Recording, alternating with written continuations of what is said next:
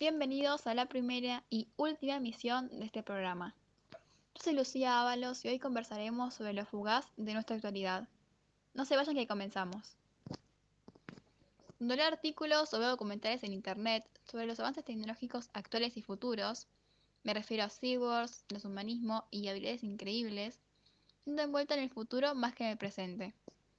Pareciera que ya formáramos parte de esas ilustraciones futuristas de los 60 o que fuéramos un extra en una película de ciencia ficción.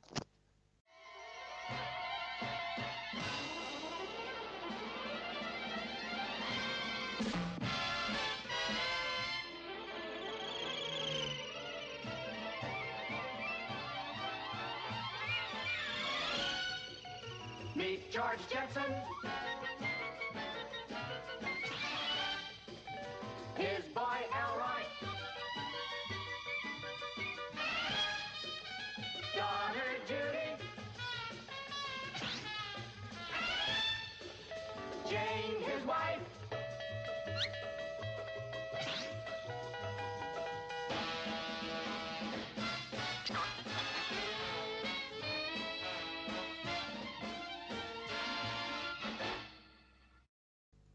El presente es ciencia ficción. Anuncia el podcast titulado Filosofía para Millennials de 2019. No podría estar más en lo correcto. En la emisión del 9 de mayo del mismo año, nos muestra una visión ampliada de nuestra realidad, mostrándonos los increíbles avances tecnológicos de nuestra actualidad, que parecen pertenecer a la excéntrica imaginación irrealizable de algún autor literario.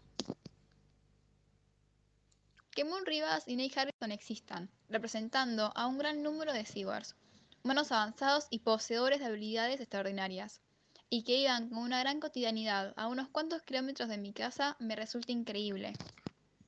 El pensamiento queda ridiculizado al informarme sobre todo lo que se planea crear y explorar. Al igual que la entrevistadora del podcast, experimento un gran vértigo de emoción por lo que se espera de manera inminente. El tercer invitado del programa, Javier Echeverrías, especula que en las próximas dos décadas habrán más cambios que en los últimos 2000 años. Su voz no tembló al pronunciar la afirmación, pero el espectador quedó anonadado.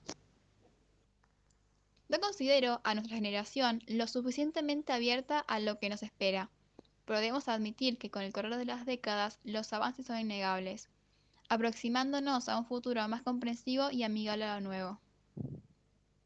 Pero ¿quién podría culpar la obstinación y el escepticismo de la mayoría de la población?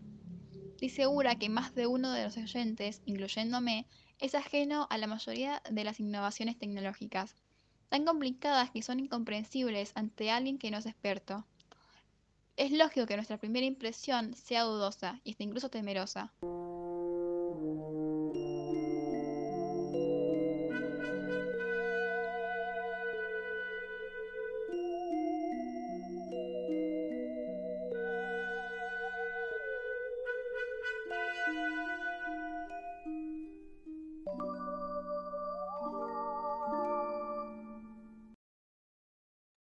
Me gustaría ir cerrando al decir que el mundo irá cambiando año tras año, sorprendiéndonos pero también atemorizándonos. Debemos ser capaces, como sociedad, de adaptarnos a lo nuevo, con una mentalidad positiva y curiosa a lo desconocido.